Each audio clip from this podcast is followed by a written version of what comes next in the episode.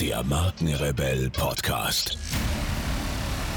Spannende Interviews, wertvolle Strategien und provokante Botschaften für Führungskräfte und Unternehmer.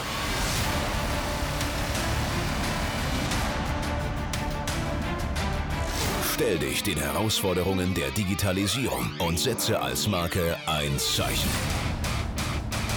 Von und mit Markenrebell Norman Glaser. Bevor es hier so richtig losgeht, noch ein kurzer Hinweis. Du gehörst zu den 13% der Deutschen, die regelmäßig Podcasts hören. Und die Zahlen steigen rasant. Podcasts sind für mich der persönlichste Weg, wertvolle Inhalte zu transportieren und damit Unternehmen bzw. Marken extrem gut sichtbar zu machen. Abgesehen davon ist ein Podcast für mich der Hidden Champion im Digitalmarketing und ich sage dir auch warum. Im Zeitalter der Digitalisierung werden wir täglich überflutet von Informationen. In der Markenkommunikation suchen wir deshalb nach Möglichkeiten, die Aufmerksamkeit unserer Zielgruppe zu gewinnen.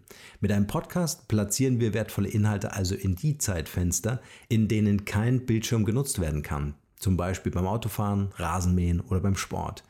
Und eine professionelle Podcast-Produktion ist wesentlich ressourcenschonender als andere Marketingaktivitäten. Meine Empfehlung, es gibt keinen besseren Zeitpunkt als jetzt, einen eigenen Podcast in deine Kommunikationsstrategie zu integrieren.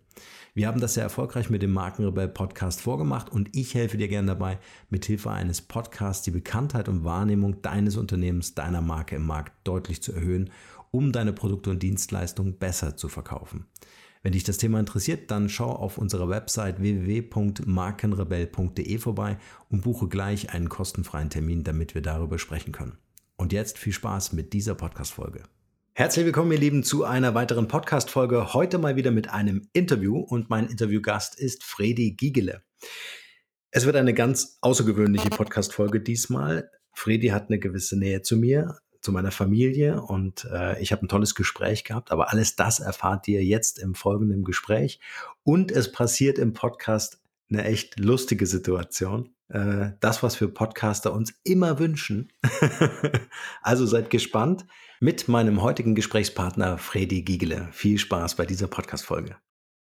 Fredi, erstmal vielen, vielen Dank für deine Zeit. Das, die Zeit müssen wir uns jetzt nehmen. Äh, äh du bist auch viel beschäftigt. Wir haben schon mal einen Anlauf probiert. Jetzt haben wir es heute endlich geschafft. Ja. Und vielleicht für all die Hörer, die den Markenrebell ähm, hier im Podcast hören, ähm, äh, du bist Taufpate und Onkel von Katharina, meiner Lebensgefährtin. Ja, und ich freue mich total, dich ja. heute hier im Podcast-Interview zu haben.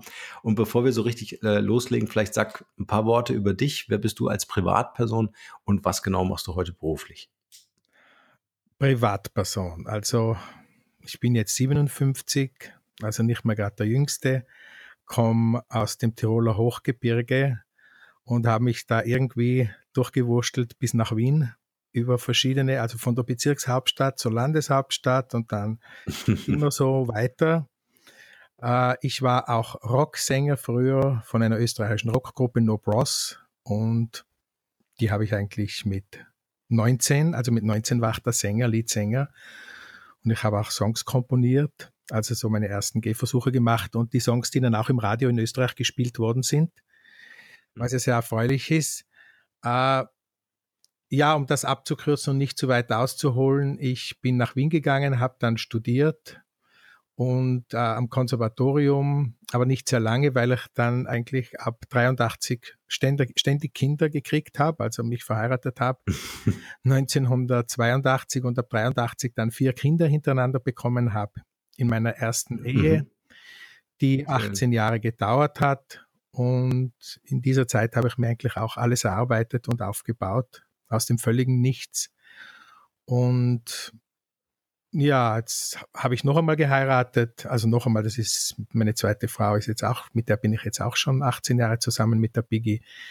Bin sehr glücklich und wir haben aber nur eine Tochter zusammen, die jetzt 14 ist und mit der mache ich auch schon Songs. Mit der Nelly. Mhm. Ja, und ich wohne in Wien im 19. Bezirk mir geht's eigentlich ganz gut, abgesehen von kleinen äh, Wellenbewegungen, die halt im Leben stattfinden, aber sonst kann ich eigentlich habe ich ein Glück, Glück gehabt. Ah, sehr bescheiden. ja. Ähm, weil ich weiß, dass du es nicht gern hörst, aber ähm, man sagt, äh, du bist der Dieter Bohlen von Österreich. Ähm, also du hast äh, schon eine enorme Bekanntheit. Ähm, und ich würde gern heute mit dir so ein bisschen ja. diesen, äh, diesen Weg beschreiben, wie, äh, wie, wie es dazu kam. Vielleicht fangen wir ganz vorne an, machen wir so einen kleinen Zoom in deine Kindheit. Äh, wann ging das ganze Thema Musik ja. denn so mit dir los? Meine Schwester Rosi, die hat in den 60er Jahren, so 1965, glaube ich, ein Akkordeon bekommen, ein kleines. Und sie hat, glaube ich, vielleicht fünf oder zehn Stunden drauf gespielt. Auf jeden Fall, das Akkordeon ist dann meins geworden, da war ich vier. Und habe mir das Akkordeonspielen selber beigebracht und war total besessen. Also Akkordeon und äh, einfach Musik zu machen und aber jetzt nicht nur Volksmusik, die wir in Tirol gemacht haben, weil wir haben ja eigentlich praktisch nur Volksmusik gemacht und später ist dann der deutsche Schlager gekommen. Aber ähm, da hat es angefangen und dann bin ich bei den Schützen mit, mein Vater war Schützenhauptmann bei uns in, in Tirol im Dorf und mit sieben bin ich dann Trommler geworden. Bei den Schützen mit neun hat dann die Musikkapelle gemeint, also weil ihr Trommler ausgefallen ist, habe ich dann mit neun die Trommel bei der, bei der Musikkapelle geschlagen. Das war natürlich schon ganz eine andere Herausforderung. Wir haben richtige Märsche gespielt und, und Polkas und Walzer. War neun und um elf, mit elf bin ich dann zum Flügelhorn gewechselt. Das ist so ähnlich wie Trompete, ein bisschen weicher klingt das. Und mit 13 dann zur ersten Posaune. Und gleichzeitig habe ich mir selbst noch äh, akustische Gitarre beigebracht. Ich muss sagen, ich habe eigentlich praktisch keine eigenen Instrumente gehabt, die waren immer alle ausgeborgt, die waren alle nie von mir. Und das hat sogar noch ganz schön lang gedauert. Also das hat viele, viele Jahre gedauert und erst ab meinem 30. Lebensjahr habe ich mir wirklich selbst die tollsten Instrumente leisten können und auch gekauft. Ja. Aber vielleicht noch mal ganz kurz die Frage. Ich meine, du bringst dir das äh, Instrumente spielen autodidaktisch bei. Also ich stelle mir jetzt einfach ja. nur vor, welche Leidenschaft dahinter sein muss, dass du diese Akribie hast. Eine Besessenheit. Ja, genau. Also das ist eine Besessenheit. Das ist der also, du denkst nur, du denkst den ganzen Tag nur Töne und Musik was ja eigentlich nicht schlecht ist, weil so kommt man nie auf schlechte Gedanken. das ist ja was, was Schönes, die Musik zu denken und sich Melodien auszudenken. Und ich habe ich habe mir das selber beigebracht, habe dann in der Blasmusik schon Noten gelernt. Das ist schon eine Erleichterung und später habe ich ja dann sogar studiert am Konservatorium. Aber gab es äh, gab's irgendwie einen Impuls? Gab es äh, Eltern oder, oder Freunde, die dir das vorgelebt haben? Also gab es irgendwie einen Zugang oder war es einfach da? Ja, den hat es schon gegeben. Also meine drei Brüder, meine drei älteren Brüder, die haben eine Band gehabt und die haben Volksmusik gemacht und die waren schon eine Inspiration. Also das muss ich schon sagen. Die haben auch Instrumente gehabt mit Verstärker, so eine Bassgitarre und, und eine äh, elektrische, eine E-Gitarre. Das war natürlich ganz was Tolles. Und eine Orgel, also eine, das war keine Hammond, aber wir haben immer Hammond-Orgel gesagt, weil das war für uns so wie man jetzt Uhu bezeichnet, also als Klebstoff. Das war einfach eine Orgel und das war dieser Sound mit Vibrato. Mhm. Und das hat mich schon inspiriert natürlich. Aber habe ich nie, also habe ich nicht gehabt. Meine erste Bassgitarre habe ich mir verdient, da habe ich am Bau gearbeitet als Hilfsarbeiter, da habe ich mir eine Bassgitarre verdient, die hat damals 1400 Schilling gekostet, da habe ich vier Monate oder fünf Monate geschuftet und der Vater hat mir ein bisschen was dazugelegt. Also ich bin überhaupt nicht gefördert worden. Mhm. Ich bin aber auch nicht abgehalten worden davon. Ja, sagen wir so. Also sie haben mir eigentlich meine Eltern freie, eine lange Leine habe ich eigentlich gehabt. Ich bin nicht sehr streng aufgewachsen, höchstens streng katholisch, aber nicht mhm. streng jetzt, äh, so streng in der Erziehung. Wir haben schon unsere Zeiten gehabt, wo Dinge zu passieren. Wir haben am Feld viel gearbeitet und sobald wir vom Feld nach Hause gekommen sind, habe ich Musik gemacht. Mit den Instrumenten, die ich gehabt habe und habe mir selber aber auch aus alten Waschtrommeln und zerrissenen Schlagzeugteilen noch von meinen Brüdern, die schon 20 Jahre in einem äh, Kellerloch gelegen sind, da habe ich mir noch und durchgeschlagene Fälle, da habe ich mir wieder ein neues Schlagzeug zusammengebaut selber und habe es dann sogar geschafft. Da war ich neun oder zehn oder elf, äh, gleichzeitig Trompete, weil da habe ich Trompete gespielt, dann bei der Blasmusik, da habe ich Trompete gespielt mit der rechten Hand, mit den Füßen habe ich Schlagzeug gespielt. Na, plötzlich. Und mit der linken Hand habe ich die Bässe gespielt auf dem Akkordeon. Also ich war eine One-Man-Band damals schon. das war Anfang der 70er Jahre, also 71, 72 sowas herum. Und haben natürlich ein wahnsinniges ja. musikalisches Talent. Also wenn ich an meine äh, äh, Versuche denke, Keyboard zu spielen, Blockflöte zu spielen oder so. Ähm, äh, äh toll, dass, dass, dass, du's zum, dass du zumindest den Raum hattest, das äh, dir beizubringen, ne? dass du die Möglichkeiten hattest und dir selbst geschaffen hast. Also ich bin nicht gelobt worden, weil meine Brüder, die waren alle drei Musiker, also neben, äh, Nebenerwerbsmusiker, die haben nicht selber komponiert, die haben nur nachgespielt jetzt, nur in Anführungszeichen. Und äh, mein Vater hat das, glaube ich, deshalb nicht gefördert und meine Mutter, weil sie angefangen haben zu trinken. Alle drei Brüder wirklich starke Trinker geworden sind und ähm, das ist einfach so am Land, wenn man spielt am Wochenende, Freitag, Samstag oder sogar Sonntag noch dazu. Das ist ein Riesenauflauf im ganzen Tal, da wird ein Zelt aufgebaut und das ist einfach Saufen. Und mich hat das aber so abgeschreckt, ich habe das nie angefangen. Ich mal, für mich war das eine gute Abschreckung, weil ich mir gedacht habe, das mache ich nie. Mich zu betrinken, weil die haben natürlich, der Bürgermeister hat gesagt, spielst mir dieses Lied, dann ist einer von der Feuerwehr gekommen, dann ist einer, ein Freund gekommen, dann ist noch eine ganze Reisegruppe gekommen und alle haben sich Lieder gewünscht und jedes Mal hat es eine Runde Schnaps gegeben. Und ich habe mit denen gespielt und natürlich die Runde Schnaps, äh, die habe ich damals auch als 13-, 14-Jähriger sowieso ausgelassen, aber es hat mich abgeschreckt. Äh, Freddy, Aber da, Freddy, ja. ganz kurz, ich muss kurz unterbrechen, weil äh, hier ist nämlich der, der Ben, der möchte jetzt mal Hallo sagen. Hallo, hallo, Onkel Freddy.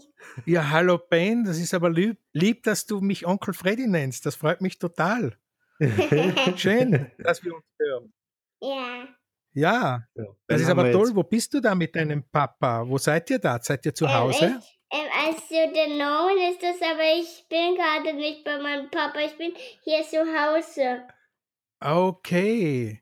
Das sitzt hier nebeneinander oder? Ne, der Ben ist gerade reingekommen. Er weiß eigentlich, ah. dass ich einen Podcast mache, aber jetzt hat er dir guten Tag gesagt und jetzt ist er Teil dieses Podcasts geworden. Ja, ja super, Ben. Das okay. freut mich. Ja. Gehst Total. du nie zurück? Ja. ja. Schön. Na, super. Ja, das ist schön.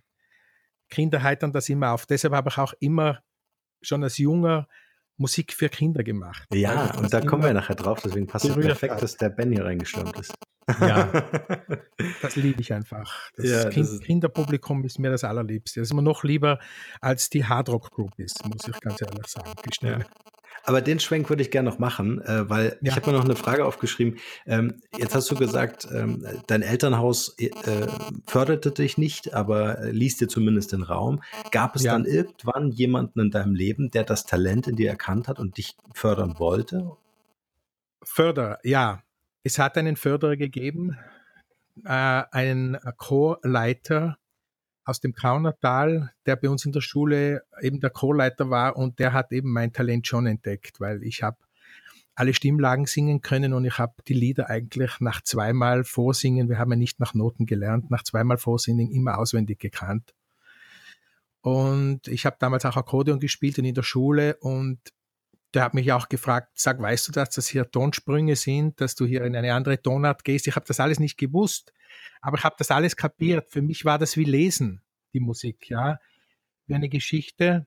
Äh, ja, der Sigi Schmid hat er geheißen. Der ist auch sogar, das habe ich im Nachhinein erfahren, zweimal bei meinem Vater gewesen und hat ihn gebeten, dass er mich auf eine Musikschule schickt. Aber mein Vater hat gemeint, es ist besser, wenn ich Koch werde. Und sein Argument war, wenn du Koch wirst, hast du immer was zum Essen. Und mehr haben wir nicht darüber diskutiert. Also wir haben nicht gesprochen, darüber. mich hat der Vater nicht gefragt, was willst du werden. Mhm. Okay. Er hat genau gewusst, man, dass ja. ich äh, ja, ja. fanatisch ähm, mhm. äh, besessen bin einfach von der Musik, von jeder Musik. Also mir hat ja damals auch natürlich äh, die ganzen Kirchenmusik, die hat mich irrsinnig inspiriert. Weil bei uns hat es ja keine Mollton Arten gegeben in der Volksmusik. Das ist ja alles auf Tour, das ist ja alles so fröhlich und dieses mhm. Jodelgesang und so, was ja toll ist. Und äh, mich hat fasziniert an den Schubert-Messen, die der äh, Organist gespielt hat bei uns in der Kirche, einfach diese Harmonik. Und das habe ich dann auch nachgespielt. Also das habe ich auch am Akkordeon versucht, alles nachzuspielen, diese Sachen, und habe einfach begriffen, wie groß die Welt der Musik ist. Damals schon. Und äh, wie ging es dann weiter? Also äh, du hast erzählt, dass du äh, so, so bis elf Jahre dir äh, Musikinstrumente ähm, äh, selbst beigebracht hast. Das ging dann natürlich weiter, bis du dann, ich glaube, mit 30 also dein, dein erstes Instrument selber ja. kaufen konntest. Äh, wie ging es dann weiter, dass es dann äh, dazu kam, dass du äh, No Bros gegründet hast, eure Band? Äh, ich habe dann noch, ich habe dann eine Volksmusik Kinderband gegründet mit 13 circa und habe eben nebenbei noch Gitarre, Bassgitarre, Posaune, Schlagzeug. Also ich habe mir alles eigentlich beigebracht und selbst beigebracht, aber natürlich jetzt nicht, weiß Gott wie virtuos, aber ich kann es. Also. Mhm. Und dann hat ein Bekannter von mir, das ist im Nachbardorf, der hat eine E-Gitarre gehabt und der hat äh, eine Band gründen wollen und da bin ich eingestiegen mit geborgten Instrumenten. Er hat Instrumente gehabt, da war Sohn einer äh, Familie, die etwas wohlhabender waren und der hat sozusagen von der Mutter die ganzen Instrumente bekommen und da habe ich dann Bassgitarre gespielt zuerst und dann später ich Schlagzeug gespielt und dann habe ich auch Gitarre gespielt und habe dann angefangen zu komponieren mit ihm zusammen, habe dann auch äh, E-Gitarre gespielt, sogar. Und da haben wir dann ein Konzert gehabt in Innsbruck, eben das ist jetzt die besagte äh, Landeshauptstadt, in Innsbruck ein Konzert. Und da habe ich schon mehrere Songs gesungen, die von mir waren, die sehr hoch raufgegangen sind, also von der Range her. Und äh, dort sind äh, Jungs gesessen aus Innsbruck, die eine Hardrock-Band hatten, die damals Target geheißen hat und haben mich gefragt, ob ich mhm nicht Sänger bei ihnen werden möchte, weil ich war eigentlich nicht Sänger. Ich war eigentlich Gitarrist und habe halt auch gesungen, ja. Und Trompete habe ich auch gespielt in der Band. Mhm. Uh, und die haben mich gefragt, ob ich nicht bei ihnen Sänger werden wollte. Und dann bin ich einmal nach Innsbruck gefahren, sogar mit dem Vater. Also mein Vater ist mit mir mitgefahren, sind wir mit dem Zug nach Innsbruck. Und dann haben wir in einem Lokal die zwei Musiker getroffen und dann bin ich einmal zu einer Probe hingefahren und das war halt ganz anders. Das war halt wie mit die Purple damals. Und ich weiß noch genau, wie ich die Purple gehört habe.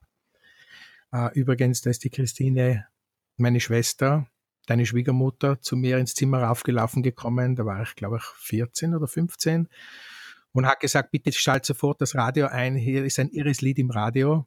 Und ich habe aufgetreten, da waren dann Smoke on the Water, haben sie gespielt, dafür drei. Und da habe ich gewusst, das hat mich einfach dermaßen berührt, obwohl das ja immer dasselbe war eigentlich, das Riff. Ich habe mir gedacht, wieso wiederholen die das Riff ständig? Weil ich doch das gewohnt war, nicht immer dasselbe im Loop zu spielen.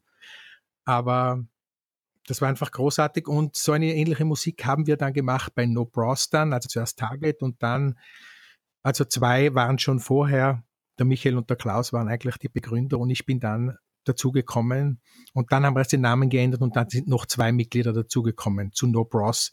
Und erst 1980, also eigentlich eh schon ein Jahr, als ich eingestiegen war, hatten wir eigentlich schon ganz gute Erfolge und haben uns live ein Publikum erspielt und sind dann beim Austria Rock Festival aufgetreten. Da haben alle schon geschlafen. Also wir sind das irgendwas Abstauberband. Das letzte haben sie gesagt, na gut, ihr dürft auch da spielen. Das war im, Burgenland, im Binkerfeld, Pfingsten, Pfingstwochenende und die, es waren glaube ich noch 100 Leute in dieser Halle und rundherum haben alle gecampt und wir haben angefangen zu spielen und nach zehn Minuten war die Halle wieder voll. Also die haben alle aufgeweckt irgendwie. Das haben sie noch nicht gehört gehabt. Das war 1981, muss man sich vorstellen, ja. Also da ist der Hardrock irgendwie erst richtig gekommen. Und anscheinend haben wir. Beschreibt das, man, ja? Beschreibt man das Gefühl, du stehst auf der Bühne, äh, wenige Menschen, das ist ja erstmal äh, zumindest demotivierend, aber wahrscheinlich wart ihr total gut drauf, dass ihr gesagt habt, hey, wir haben überhaupt die Möglichkeit. Und dann strömen die Leute, also ich stelle mir diesen Gänsehaut-Moment gerade mal eben vor. Äh, wie war das für euch? War das äh, äh, letztendlich die Bestätigung, dass die Band funktioniert, dass das, was ihr anbietet, wirklich ja. gemocht und geliebt wurde? Na, vor allem, da war auch ein Ö3-Moderator dort und ein Manager und der hat ja. das gesehen. Das war, glaube ich, das Ausschlaggebende, weil der hat gesagt, der war fix und fertig, hat gesagt, sowas hat er noch nie erlebt. Und für uns war das grandios. Du bist ein Nobody und plötzlich wird, deine, wird die Halle mit 3.000, 4.000 Leute gefüllt wieder und alle wollen nach vorn. Also das ist schon ein tolles Gefühl. Es ist unglaublich, einfach man wird gewollt. Das muss man eigentlich das ganze Leben möchte. Was war das Besondere an der Musik? Also wenn ich dich jetzt mal so als Musikfachmann frage, äh, ja. was war die Alleinstellung? War das einfach eine neue eine Musikrichtung? Eigentlich nicht, nein. Das war eigentlich eine Mischung zwischen äh, Uriah Heep und äh, Deep Purple. Mhm. Und es war ein bisschen härter. Es war ein bisschen härter. Aber ich glaube auch, dass wir äh, eine Alleinstellung, äh, Alleinstellung wir uns erarbeitet haben. Ich habe eine sehr außergewöhnliche Stimme. Ich möchte jetzt nicht angeben, ja, aber wenn man äh, die Songs anhört, die ich einfach singe, ich habe eine sehr hohe Lage und die ist aber sehr voll. Also ich glaube schon, dass das ein großer Mehrwert war jetzt bei uns, ja. Einfach die Stimme, dass wir nicht irgendwas ja, gemacht ja. haben und ich habe einfach ganz anders geklungen als, als alles andere. Ich möchte mich jetzt nicht mit meinem Idol Freddie Mercury vergleichen, aber der ist einfach, jeden Song, den der singt, der klingt einfach gut. Und bei uns war es auch ähnlich. Also alle Songs, die ich gesungen habe, die haben einfach, das hat gleich gegroovt. Ich habe auch meinen Stil reingebracht natürlich, meinen unbefleckten, nennen wir das einmal so, ja. ja. Da ich ja alles gehört habe und alles geliebt habe, habe ich auch meine Phrasierungen und eine eigene Art des Hardrock-Gesangs entwickelt und nicht nur nachgesungen, jetzt nicht nur ein Gillen kopiert obwohl wir dann die äh, Smoke on the Water auch gespielt haben. Ja, aber ja. Vielleicht kannst halt du uns eine Tonspur zur Verfügung stellen, dann können wir ja mal so einen Ausschnitt hier reinschneiden. Das fände ich sehr cool. Ja, müsste es irgendwo geben, das müsste ich aber suchen, weil wir haben ja viele Platten und CDs gemacht, aber natürlich haben wir nur auf den Platten meistens Eigenkompositionen. Ich müsste mhm. schauen, ob das irgendwo drauf ist, ob ich das irgendwo habe, einen Mitschnitt. Ja, vielleicht findest wenn, du was. Wenn du jetzt unbedingt äh, Smoke on the Water haben willst oder was von No Ja, dass, ich, dass, dass wir mal so deine, die Besonderheit in der Stimme hören, das finde ich, glaube ich, ganz cool. Ja, okay. Das, aber wie gesagt, wenn man auf No Bros geht und da gibt es einige Videos davon, dann hört man das auch. Hm. Okay, und, sonst verlinken wir das in den Show Notes, kein Problem. Ja, gibt es auch ein paar.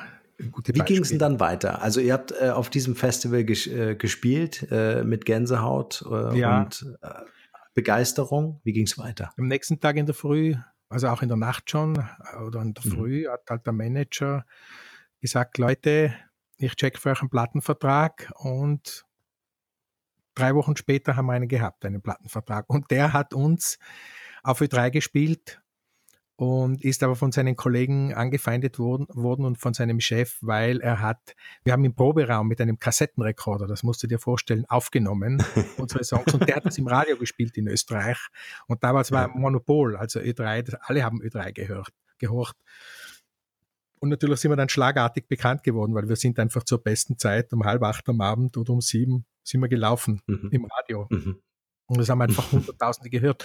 Und dann natürlich äh, sind die Hallen gefüllt gewesen und dann haben wir sogar einen Hit gehabt mit Be My Friend. Das ist eben eine, eine ganz typische, das ist ein typischer Song, weil du mich vorher gefragt hast, was macht das Besondere aus? Diesen Song ja, hat ja. eigentlich niemand nachsingen können. Sie haben es oft probiert, dann, nachdem ich ausgestiegen bin mit anderen Sängern. Es hat nie geklappt, weil einfach die Range fast über drei Oktaven geht. Und das musst du einfach mhm. singen. Das geht irrsinnig hoch rauf und sind Töne, die, wo du eigentlich fast keine Zeit hast, Luft zu holen. Und das ist ein bisschen schwierig zum Singen, aber das ist dann ein Hit geworden. Also in Österreich war ganz lang äh, unter den Top 5. Also wirklich, ich weiß jetzt nicht genau wie lang, aber lang. Und das hat, das Lied kennt jeder und das ist ein Evergreen geworden. Und dann haben wir noch andere Songs auch im Radio gehabt die jetzt vielleicht nicht so, äh, die nicht so erfolgreich waren.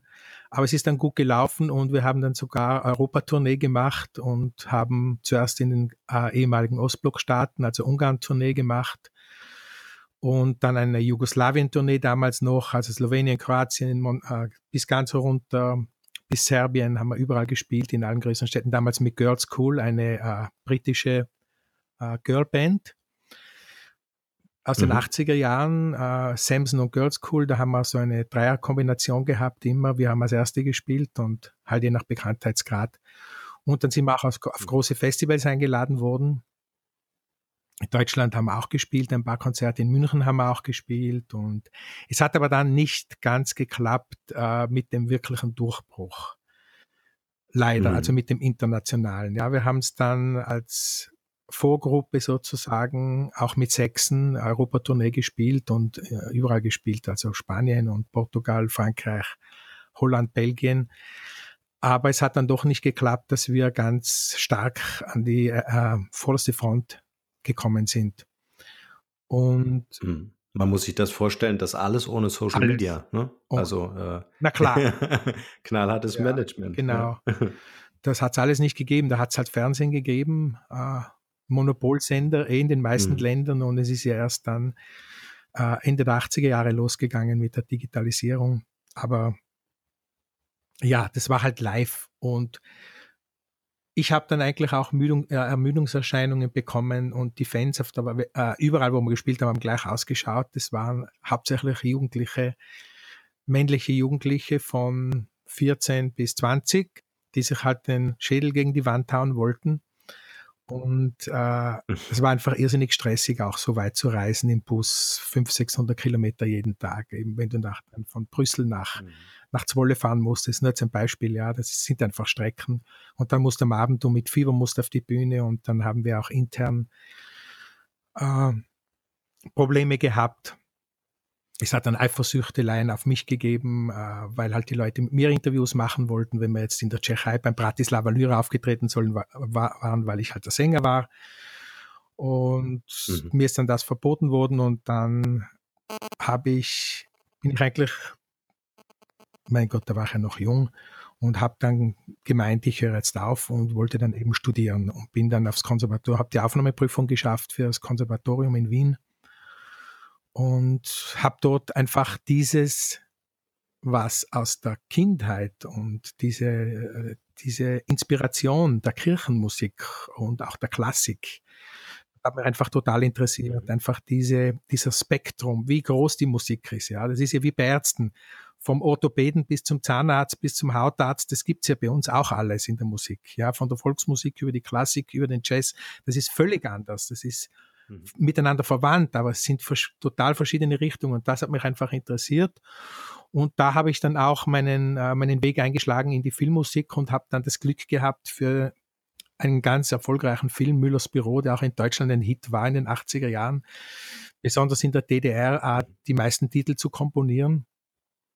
Das war mein erster richtig großer Erfolg. Und dann natürlich im ORF äh, als Sounddesigner angefangen und ja, habe dann irgendwie das äh, auf die Reihe gebracht, dass ich verschiedene Musikstile, mir gefällt ja alles, alles, was gut gemacht ist, das unter mhm. einen Hut zu bringen und das ist dann eigentlich meine Stärke geworden. Ich bin dann nicht mehr Sänger gewesen. Ich habe dann zwar noch auch noch eine Soloplatte gemacht nach No Prost, ist sogar in Österreich ein Hit geworden. Die hat Day After Day geheißen, also kann man auch nach, äh, gibt's auch auf YouTube. Aber was für ein Gamechanger, ja? Also ich meine, äh, äh, von der Band äh, äh wirklich äh, Musiker, Sänger ähm, äh, hin zur Filmmusik, das ist ja, hat ja, das sind ja zwei verschiedene Welten. Da nützen dir die Netzwerke, die du jahrelang aufgebaut hast, gar nichts. Ja, du fängst ja von null an.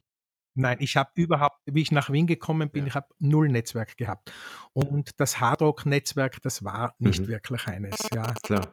Das ist, äh, das ist eine komplett andere. Wie hast du das Welt. dann aufgebaut? Wie hast du das dich bekannt gemacht oder wie, wie äh, wurden die Leute auf dich aufmerksam? Na, ich bin nach Wien gekommen und ja. habe einfach alles probiert. Also ich habe bei Werbeagenturen, ich bin ganz exakt kann ich nicht sagen, bis zu circa 50, damals hat es noch ganz viele Werbeagenturen in Wien gegeben. Ich habe mit einem ganz äh, alten äh, Revox-Gerät habe ich irgendwie mal äh, Demos produziert und habe dann äh, versucht, in der Werbung Fuß zu fassen, weil ich musste auch ein Geld verdienen. Ich habe dann Kinder gekriegt und so und habe eigentlich praktisch nichts verdient und meine damalige Frau hat mich erhalten. Ich bin dann Hausmann gewesen, war zwei Jahre zu Hause und haben Gott sei Dank, ich habe in eine Familie eingeheiratet, die ein Klavier gehabt haben, also es war wieder ein ausgebrauchtes Instrument, war wieder nicht meins habe auf dem auch dann Klavierspielen gelernt, weil vorher habe ich, komme ja vom Akkordeon, also die rechte Hand habe ich beherrscht, aber die linke nicht. Und es ist doch anders. Und ja, da habe ich Demos gemacht und bin zu Werbeagenturen eben zu circa 50 persönlich hingegangen. Und bei einer Werbeagentur haben sie mich, haben sie gesagt, okay, du kannst einen Spot, du kannst ein Layout abgeben für Philips. Das war natürlich ein Wahnsinn. Und dann habe ich ein einen Werbespot gemacht für Philips und habe dann eigentlich von denen alle Aufträge gekriegt. Die wollten dann nur mal von mir die Musik haben. Ich habe damals noch ein Studio angemietet von bekannten äh, Musikproduzenten, übrigens auch vom Falco äh, Produzent, der mich auch ein bisschen gefeatured hat, äh, der Robert Bonger.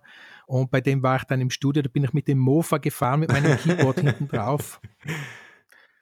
40 Kilometer, habe Angst gehabt, dass man nicht der Tank leer wird und bin dort hingefahren und habe dort den äh, Philips-Spot gemacht und wieder nach Hause und ja, äh, so ist das einfach gegangen und so das eine andere und dann beim ORF, da habe ich Kinderlieder gemacht für eine, für eine, Bilder, äh, für eine Bilderbuchpräsentation für Kinder und da ist auch einer vom ORF gesessen, vom Kinderprogramm und der gesagt, das gefällt mir so gut, kannst du uns nicht eine Kennung machen? Wir haben einen Frosch, der immer das Wetter ansagt, kannst du uns da eine Melodie mhm. machen?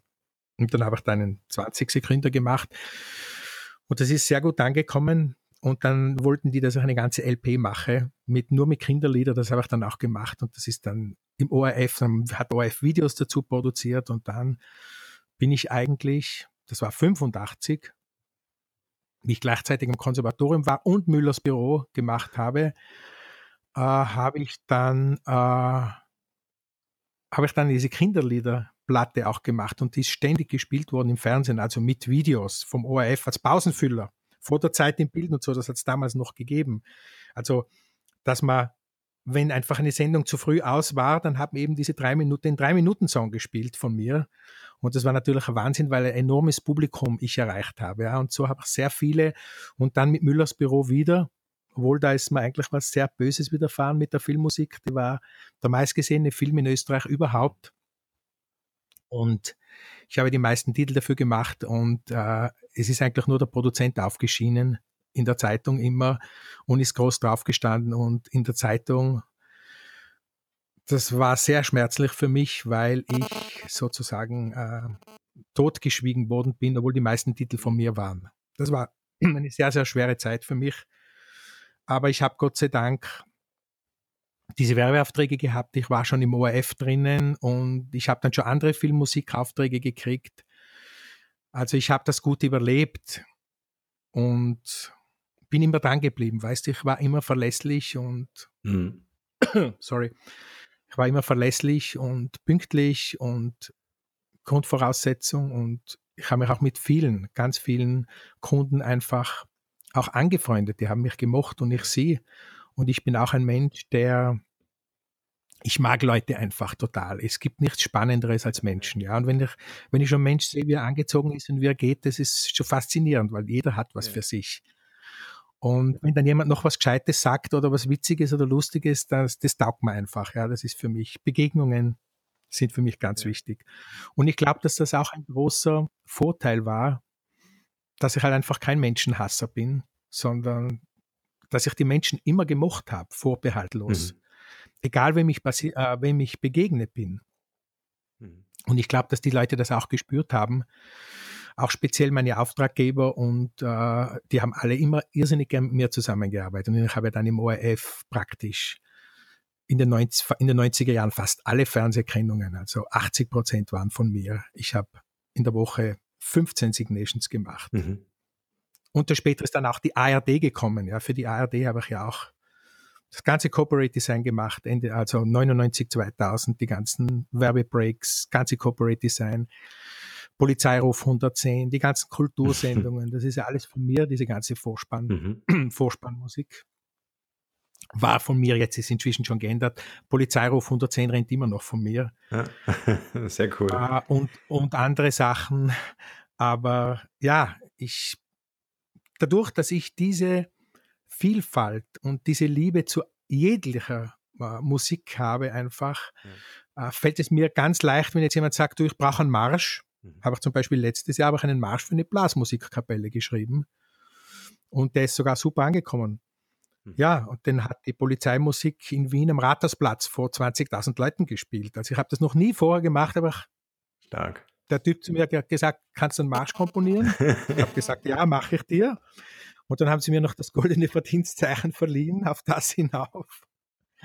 Ja, also es, es fließt einfach aus mir heraus und es ist wurscht, was es eigentlich ist, ja. Ob ich jetzt mit dem Orchester in Ungarn aufnehme oder mit äh, alpenländischen Freunden äh, Volksmusik mache. Eine kurze Unterbrechung mit einem kleinen Hinweis auf unseren Messenger-Service. Wir haben für euch die Möglichkeit geschaffen, über euren Lieblingsmessenger wie zum Beispiel WhatsApp oder den Facebook Messenger von uns automatisch exklusive Inhalte zu erhalten. Neben den brandneuen Podcast-Folgen bekommt ihr auch aktuelle Studien, hilfreiche Ratgeber als PDF oder auch spannende Insights von den Markenrebellen. Darüber hinaus könnt ihr uns eure Fragen schicken, ob als Text- oder Audionachricht, die ich dann in einer der nächsten QA-Folgen beantworten werde. Also probiert es einfach mal aus. Dieser Service ist natürlich kostenfrei und was mir selbst immer sehr, sehr wichtig ist, ohne Werbespam. Ihr könnt euch direkt auf der Startseite unter www.markenrebell.de für diesen Service eintragen. Und nun geht's weiter hier. Ja. Ja, man hört auch die Leidenschaft und ich habe es ja auch erlebt, als ich dich das erste Mal gesehen habe oder wir uns getroffen haben, war das genau das, was du gerade beschreibst, so ein äh, mhm. vorbehaltloses Begegnen, ja. Äh, ja. Und ähm, was, was ich so in dir äh, gespürt habe, war so diese, diese Neugier, ne? Wer ist das? Und äh, ja, genau. Und äh, was mich auch fasziniert ist, nachdem du jetzt gesagt hast, hey, äh, ich produziere, ich bin kreativ und dann steht aber nicht mein Name mit dabei, ja. Mhm dann ähm, ist es ja oft so, dass Menschen sehr verbittert werden ja, und sagen, hey, ähm, aber es hat dich offenbar überhaupt nicht äh, in deiner Persön Persönlichkeit sogar. Genau, ja. Schau, mhm. als Kind haben sie mir auch immer gesagt, eben in dem äh, hochalpinen Bauerndorf in Kauns, um das beim Namen zu nennen, wo ich aufgewachsen bin, ich war das gewohnt. Die, ich habe gespielt, habe Musik gemacht und habe halt die Jungs zusammengetrommelt aus dem Dorf und habe denen versucht, Instrumente beizubringen, dass sie mit mir mitspielen können. Äh, und das haben ja oft die Bauern zu mir gesagt. Der, der ist gerade vom Stall rausgekommen mit der Kübel voll Milch und hat gesagt, meine Kühe geben keine Milch mehr, weil du so furchtbare Musik machst, aber im Ernst. Oder äh, also ich habe schon Sachen erlebt. Oder lass dir die Haare schneiden. Mhm. Äh, das ist eine Katzenmusik, die du machst. Oder wie ich in einer Lehre war einmal, haben sie mir verboten, dass ich Gitarre spiele im Zimmer, weil ich habe eine Stimme wie ein Reibeisen, was überhaupt nicht gestimmt hat. Mhm. Also mich haben diese Sachen angespornt. Nicht, dass ich mir gedacht habe, ich möchte jetzt denen zeigen oder mich rächen. Ich habe ja sogar nachher manche getroffen von diesen Menschen, die eigentlich nichts von mir gehalten haben, die mhm. dann äh, ganz lieb zu mir waren und so. Wo denen ich aber nicht gesagt habe, du warst eigentlich einmal ziemlich mies oder so, das mhm. ist an mir alles abgeperlt. Ja. So wie an einem Fisch das Wasser. Es hat mich schon nachdenklich gemacht, natürlich, aber ich habe eine Stärke daraus entwickelt und deshalb sage ich, ich bin im Schatten aufgewachsen eigentlich. Ich bin ein mhm. Schattengewächs. Ich komme nicht aus der Sonne. Ich habe überhaupt keine Unterstützung gekriegt und bin auch stolz drauf, dass ich mir alles selbst erarbeitet habe mhm. und in Österreich sehr viel Steuer zahlen kann oder die letzten 30 Jahre bezahlt habe, ja. Ja. Ja, ich meine, interessant ist ja auch, ähm, wir Menschen sind ja aufgewachsen, sage ich jetzt mal so pauschalisiert, indem wir gelernt haben zu bewerten, weil wir selber zum Beispiel in der Schule bewertet wurden. Ja? Mhm. Und jetzt mhm. stelle ich mir vor, äh, äh, du schaffst es, dir, den, Mut, die, den Mut zu haben, auf die Bühne zu gehen und etwas zu präsentieren, was kreativ ist und dich gleichzeitig der Bewertung anderer auszusetzen. Ja? Mhm. Also das heißt, äh, das muss, das muss man erstmal bringen. Im stillen ja. Kämmerlein ist man natürlich frei von solchen ja. Äußerungen wie Reibeisenstimme oder sonst was, ja. ja. Aber wirklich da rauszugehen und zu sagen, hey, ich will euch was geben und du dann natürlich auf Menschen triffst, die das nicht annehmen können oder die noch einen blöden Kommentar dazu abgeben. Ähm, passt nicht äh, in die Welt. Aber äh, passt nicht in die Welt. Genau. Ich kann dir sagen, ich habe dann bei Wettbewerben mitgemacht. Ich habe dann beim Tiroler Schlagerwettbewerb mitgemacht, war 17 mhm und wieder mit einer ausgebauten Gitarre von meiner Schwester, auch von der Rosi, die hat dann eine Gitarre später gehabt. Und da habe ich einen Song eingeübt von Chris Norman, ähm, egal jetzt welchen, äh, einen Song eingeübt mit ein Duett und wollte das mit einer, mit einem Mädchen, in die ich ein bisschen verliebt war, mit der zusammen singen. Die hat auch singen können. Sie hat die zweite Stimme gesungen, nicht die erste hätte deshalb, weil sie hat mir dann drei Tage vorher abgesagt. Gut, jetzt habe ich einen anderen Song machen müssen, habe mich aber zu dem Schlagerwettbewerb schon angemeldet gehabt. Mein Vater hat mich nach Ims gebracht, das ist ein, ein Dorf, und dann ist es weiter nach Reute gegangen. Und in Reute war dieser große Wettbewerb. Ich bin da ganz allein hingefahren und bin mit der Band dort, hab, hab äh, einen, einen, einen Song gemacht und habe dort den Soundcheck gemacht mit denen und die haben gesagt, du musst unbedingt noch einen zweiten Song dazu üben, weil das ist ein Hammer, wie du singst. Du wirst sicher gewinnen, haben die gesagt, die Begleitband von dort, ja, zu mir. Und dann haben wir noch einen zweiten Song eingeübt und dann war am Abend die Veranstaltung und ich bin als erster aufgetreten und das war ganz schlimm, weil ich habe den letzten Preis belegt. Den letzten habe ich gemacht von allen, musst du dir vorstellen. Ich habe einen unpopulären Song gehabt, aber das Publikum und die Jury, die wollten mich nicht. Und ich weiß noch, die Rosi, meine Schwester, die war auch dabei, die hat mich dann abgeholt. Meine Eltern sind gar nicht gekommen, sonst ist niemand gekommen. Hat sich eigentlich niemand interessiert.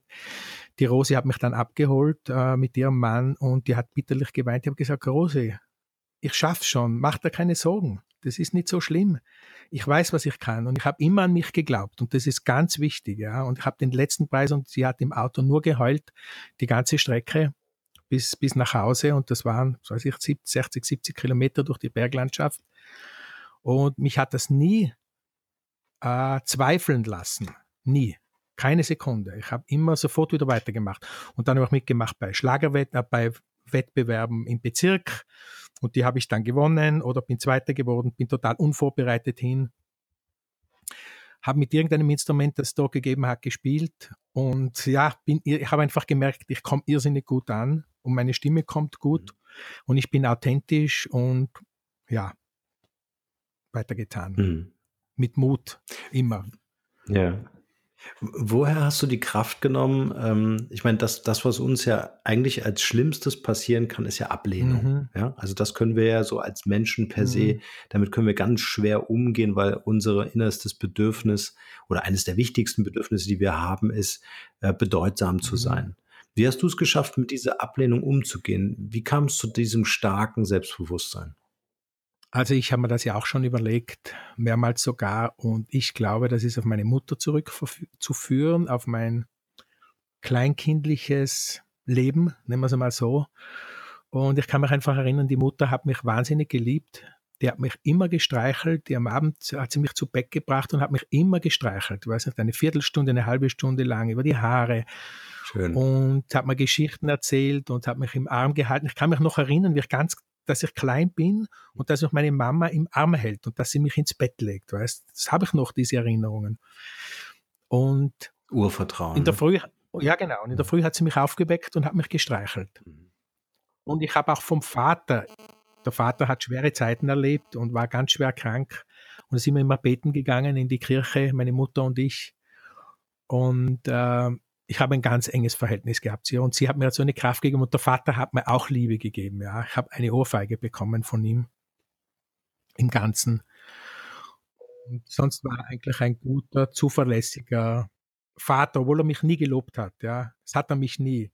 Ich habe nur erfahren, dass er später dann, wie ich in den Charts war, dass er dann mit den Zeitungsartikeln rumgefahren ist im Auto und überall die hergezeigt hat. Dass er schon stolz war, aber mir hat das nie gesagt.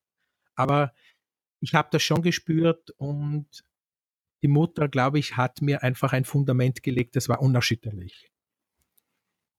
Ja, schön. Also das ist, glaube ich, auch eine ganz äh, ähm, wichtige Grundlage, die wir Eltern ja, mhm. unseren Kindern einfach mitgeben können. Ja. Und deshalb, ähm, ein Satz noch ja. dazu, und deshalb habe ich das bei meinen fünf Kindern auch so gehalten. Ich habe sie immer ins Bett gebracht, trotz äh, wahnsinnig viel Arbeit und zehn Aufträge gleichzeitig, Großaufträge und ja. habe sie immer gestreichelt. Und ein Sohn hat mir sogar ja. mal von der Schule eine Feder mitgebracht und hat gesagt, Papi, heute, ich habe eine Feder mit, heute streichelst du mich mit der Feder. Da habe ich ihn müssen kitzen. also ja, nur ein Zusatz noch. Ja. Ja, ist toll. Ist einfach ähm, äh, äh, sehr liebevoll und gerade für Männer äh, ein Thema. Ja, also ähm, ich glaube, man kann mit dieser Podcast-Folge vielleicht auch die Botschaft so ein bisschen transportieren, dass auch wir Männer uns einfach die Zeit nehmen und diese dieses liebevolle uns einfach bewusst machen und das an unsere Kinder weitergeben. Wenn man selber ja, dass man nicht nur hat. funktioniert. Es gibt ja, natürlich genau. schlimme Fälle, äh, wo Misshandlungen aller Arten stattfinden bei Kindern, das ist dann schon sehr schwer. Aber selbst die haben die Möglichkeit, durch der Therapien sich auch zu heilen. Ja, wenn man will, muss das selber auch wollen und muss die Themen einfach angehen. Das ist wichtig.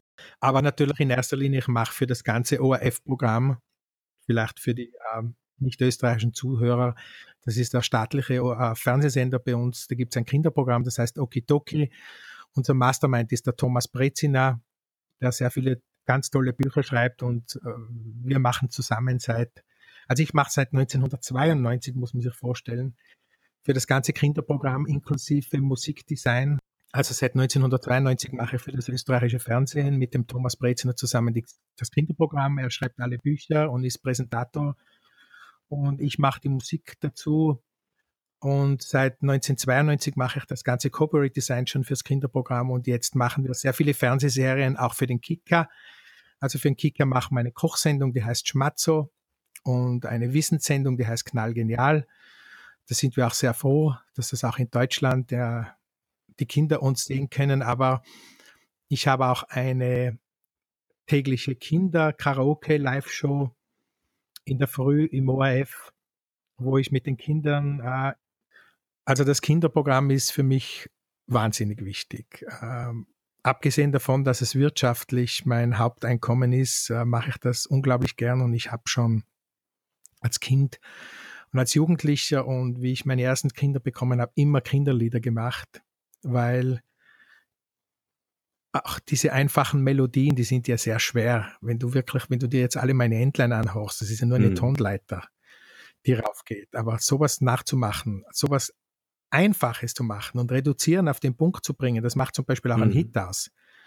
Und in der Jazzmusik ist das irrsinnig kompliziert. Du hast halt eine in, in vier Takten 40 Töne drin und die kannst du einfach nicht nachvollziehen. Das kann eine, einen Mut schaffen, aber du kannst es nicht nachvollziehen. Und das ist halt bei den Kindern genau das Gegenteil, dass man mit einfachsten Mitteln, also nur mit der Gitarre und mit der Stimme und mit einem sinnvollen Text oder mit einem gute Nachtlied, was man da bewirken kann bei Kindern. Mhm. Ja. Und das ist einfach großartig und faszinierend. Und ich habe auch jetzt den ganzen Sommer jeden Tag eine Frühsendung gehabt im ORF ja, im du Fernsehen. bist richtig zur Marke geworden. Das heißt, ja. Dich kennt man einfach auch. Ja, Freddy und die wilden Ja, genau. Ja, stimmt. Kinder kennen mich alle. Also wenn ich in den Prater gehe, bei uns, das ist so ein Vergnügungspark, ja.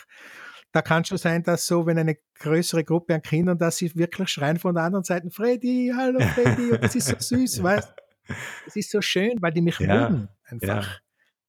Die mögen mich und die mögen das, was ich mache und die sind nicht falsch, das sind keine Schulterklopfer, die heute bei dir sind, wenn du oben bist, sondern die Kinder ja, auch das Drehen mit den Kindern, das ist ja auch ein Wahnsinn. Wir haben ja 80 Clips gedreht da mit den Kindern und dieses Surren rundherum, ich habe mich, und ich glaube, diese Energie, das kommt auch rüber, ja, die wir total. haben, weil wir treffen uns ja schon vorher und sprechen und die freuen sich einfach und wir reden über alles Mögliche, äh, ja, und haben einen irrsinnigen Spaß und mögen uns einfach. Und deshalb kommt das auch gut rüber und das war in den ORF-Shops sieben Jahre lang Platz eins, also in den österreichischen meistverkauften äh, ORF-Shops jetzt, nicht in den allgemeinen Charts, mhm. aber ORF-Shop war sieben Jahre Platz eins und die DVD, ich glaube, fünf Jahre Platz fünf oder so. Also mhm. wir haben da immer ein vorderster Stelle. Ich glaube, es ist immer noch drinnen, obwohl das schon zehn Jahre her ist, wie wir das gestartet haben. Es war 2008 und es ist sieben Jahre lang, jeden Tag muss man sich vorstellen, im Fernsehen gelaufen. Ja. Also es haben alle gesehen, alle die Kinder haben in Österreich ja, kennen das. Kennen ja, das. Ja. Es ist für mich einfach auch so eine Freude zu sehen, was du für einen Spaß dabei hast. Ja, also wenn man so ein bisschen über dich recherchiert im Internet, findet man das ja alles. Ähm, also mhm. ich kann es jedem nur ans Herz legen. Wir werden so ein paar Links mal in die Shownotes packen. Fre ja, Freddy, ich habe noch so eine kleine Quick QA-Session äh, mit dir vor. Ich stelle dir ein paar Fragen ja. und du antwortest einfach nur in einem Wort und in einem Satz, was dir dazu einfällt. Okay? Oh, schwer. Reduktion, ne? Du weißt ja, die einfachen ja, okay. Dinge sind die schwierigsten. Ja, ich weiß, das sind die schwierigsten. Ja, genau. Ähm, in einem Satz, was ist deine Mission? Meine Mission, ich will mich nicht überbewerten. Ja, wir sind so wahnsinnig viele Milliarden Menschen auf der Welt. Meine Mission ist,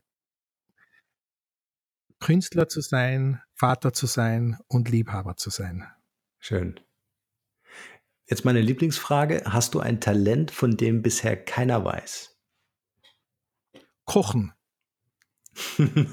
Sehr gut. Wenn die Leute an dich denken, was ist das eine Wort, wofür du selbst als Marke bekannt sein willst oder schon bist? Freddy. Einfach Freddy. Welcher Moment oder Rat hatte einen besonders nachhaltigen Einfluss auf dein heutiges Leben? Behandle deine Frau gut. Das hat mein Vater zu mir gesagt, wie ich ausgezogen bin und nach Wien mhm. übersiedelt bin. Sei gut zu den Frauen. Ja. Was ist das Wertvollste, was wir von dir lernen können? Geh freudig auf Menschen zu. Mhm. Schön. Kannst du uns ein Buch empfehlen, welches für dich einen großen Mehrwert hatte? Also ich bin ein Dostoevsky-Fan. Schuld und Sühne. Mhm. Pack mal mit in die Shownotes. Und welche drei Interviewgäste kannst du uns für diesen Podcast empfehlen? Wen würdest du selber hier gerne mal hören zum Thema Marke oder Digitalisierung? Ah, da könnte ich mir vorstellen, den Thomas Breziner, meinen langjährigen Partner. Mhm. Der wird das auch sicher gern machen. Wenn, wenn ich ihm, wenn ich es ihm sage, der hat jetzt gerade sein neues Buch rausgebracht und ist seit heute auf Platz 1 in den österreichischen Buchcharts. Und dann, wen könnte man dann noch nehmen? Wen möchte ich noch hören? Vielleicht gibt es ein, ein gescheites Kind, das ein Interview das finde ich sehr cool. geben möchte. Eins hatten wir heute schon im Podcast. Mhm. Aber vielleicht hast du noch ein gescheites Kind. Ja, ein, ein, ein Kind einfach. Äh, ein, ja, kommt halt darauf an, was für Themen. Wer fällt mir sonst noch ein? man kennt natürlich wahnsinnig viele Künstler, aber jetzt auf die Schnelle wüsste ich nicht. Äh, ich kann mir was überlegen, wenn du, das, wenn du das sowas ja, möchtest, dass, ja. dass ich das checke oder organisiere, dann kann ich mir was überlegen. Ja, wenn du drei spannende Menschen ja, genau. haben willst, das kann ich machen. Die zwei sind doch schon mal spannend und äh, über den dritten tauschen wir uns einfach ja, nochmal genau. aus. Freddy, Vielen Dank für dieses Interview, für deine Zeit. Ich würde dich jetzt noch bitten und dir das Schlusswort übergeben äh, mit der letzten Frage. Was ist dein bester Tipp für ein glückliches und erfülltes Leben? Viel Liebe geben, dann kriegt man viel. Also aus buddhistischer Sichtweise, wie man in den Wald hineinruft, so kommt es zurück und du bist ein Spiegelbild. Und wenn du eine gute Energie aussendest, dann bekommst du die auch zurück egal ob das jetzt in der Partnerschaft ist oder auf der Bühne, wurscht, wenn du was Gutes kochst, dann schmeckt es den mhm. Leuten. Und wenn du was Schlechtes machst, dann wollen sie es nicht essen, würde ich jetzt mal sagen. Genau so lassen wir das stehen. Herzlichen Dank für deine Zeit und dieses Gespräch. Danke dir, Norman.